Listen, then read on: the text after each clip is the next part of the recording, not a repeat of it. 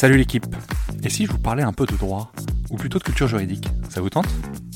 En fait, peu importe votre avis, car moi ça me branche bien de vulgariser le droit et de développer la culture juridique pour le plus grand nombre.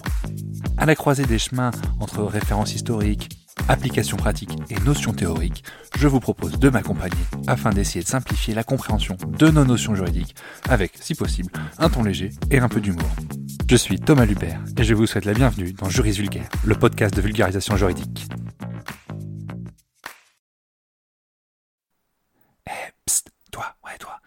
Veux me donner un petit coup de pouce, donne une note et un avis sur le podcast. Ça aide au référencement et surtout ça me fait très plaisir. Allez, bonne écoute. Le gouvernement a déposé un projet de loi constitutionnel relatif à la liberté de recourir à l'interruption volontaire de grossesse. C'est le sujet du nouvel épisode de Juris Vulgaire. L'idée est ici de constitutionnaliser la liberté de recourir à l'IVG pour les femmes. But de renforcement de cette liberté.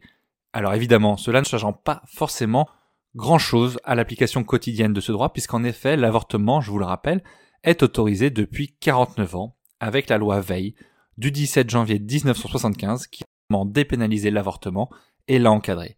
C'est en décembre 1979 que la loi sur l'IVG a rendu définitives les dispositions de la loi Veil. Depuis, plusieurs textes sont venus renforcer ce droit à l'avortement, notamment la loi de financement de la sécurité sociale de 2013 pour que les femmes puissent avorter gratuitement, une loi de 2014 qui a supprimé la mention de situation de détresse, ou encore la loi du 20 mars 2017 qui a étendu le délit d'entrave à l'IVG, qui lui-même a été créé en 1993. Dans ce mouvement d'accès plus fort à l'IVG, plus libre, la dernière loi en date, c'était la loi du 2 mars 2022 qui a allongé de 12 à 14 semaines le délai légal pour recourir à l'IVG. C'est donc dans cette lignée législative que s'inscrit le projet de réforme constitutionnelle porté par le chef de l'État depuis octobre 2023.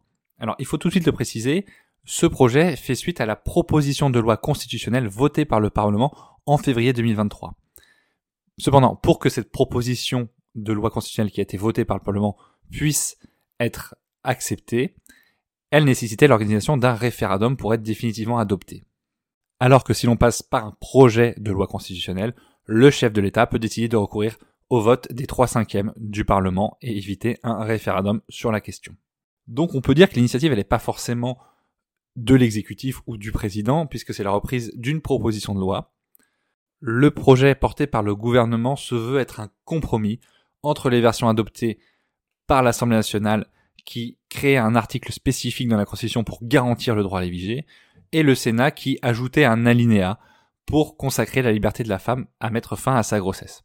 Le projet, tel qu'il est présenté actuellement, comporte un seul article qui modifie l'article 34 de la Constitution pour y inscrire que, je cite, la loi détermine les conditions dans lesquelles s'exerce la liberté garantie à la femme d'avoir recours à une interruption volontaire de grossesse IVG.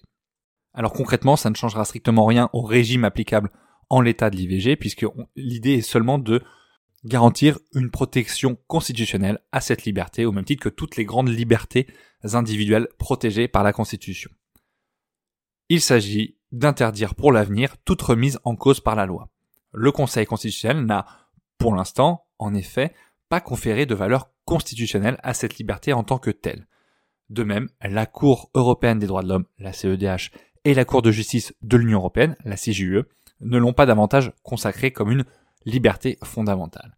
Cette liberté sera donc protégée sous le contrôle du juge constitutionnel, qui, rappelons-le, est le Conseil constitutionnel, qui peut être saisi soit directement à l'issue d'un vote d'une loi, soit ultérieurement par le biais d'une QPC, une question prioritaire de constitutionnalité.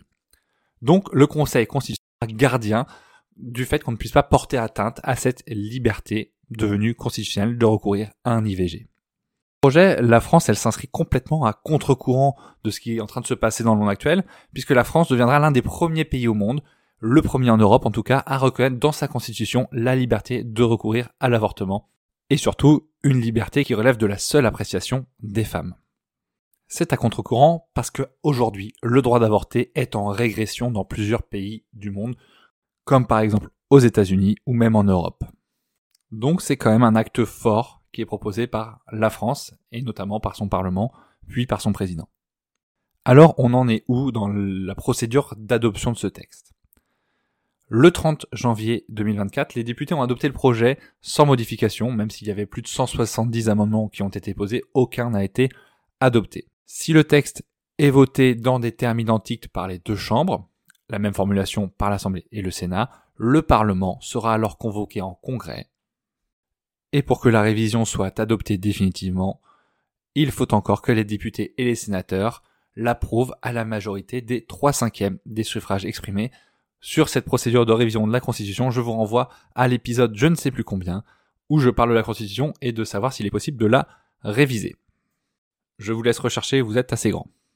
On est donc bien sur une véritable révision constitutionnelle, même si elle apparaît minime en termes de longueur de texte, puisqu'il s'agit seulement d'une phrase ajoutée, mais ça vient protéger une liberté supplémentaire qui aura valeur constitutionnelle, qu'on considérera comme une liberté fondamentale, qui sera enseignée en droit comme telle, et qui sera donc protégée du domaine de la loi. On ne pourra pas revenir sur la liberté de recourir à un IVG par la loi ou par les normes inférieures, décrets, jurisprudence, voilà, vous avez compris l'idée.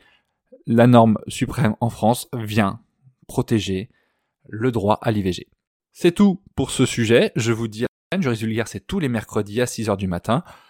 Ciao la team, à plus. Et voilà, c'est la fin de l'épisode. J'espère que vous aurez appris des choses.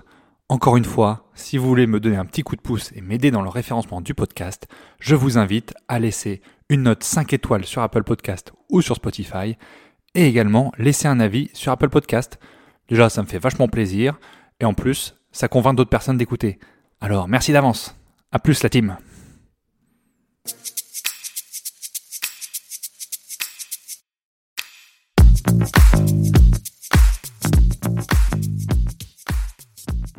Vous voilà arrivé au bout de l'épisode et vous êtes plus proche de devenir juriste qu'hier. Merci d'avoir écouté jusqu'au bout. Si vous avez des questions, des remarques ou si vous souhaitez échanger, n'hésitez pas à me contacter sur LinkedIn ou par mail. Tout est dans la description. Encore une fois, je compte sur vous pour laisser un avis et une note si vous avez apprécié le contenu. Merci d'avance. Juridiquement vôtre. Thomas.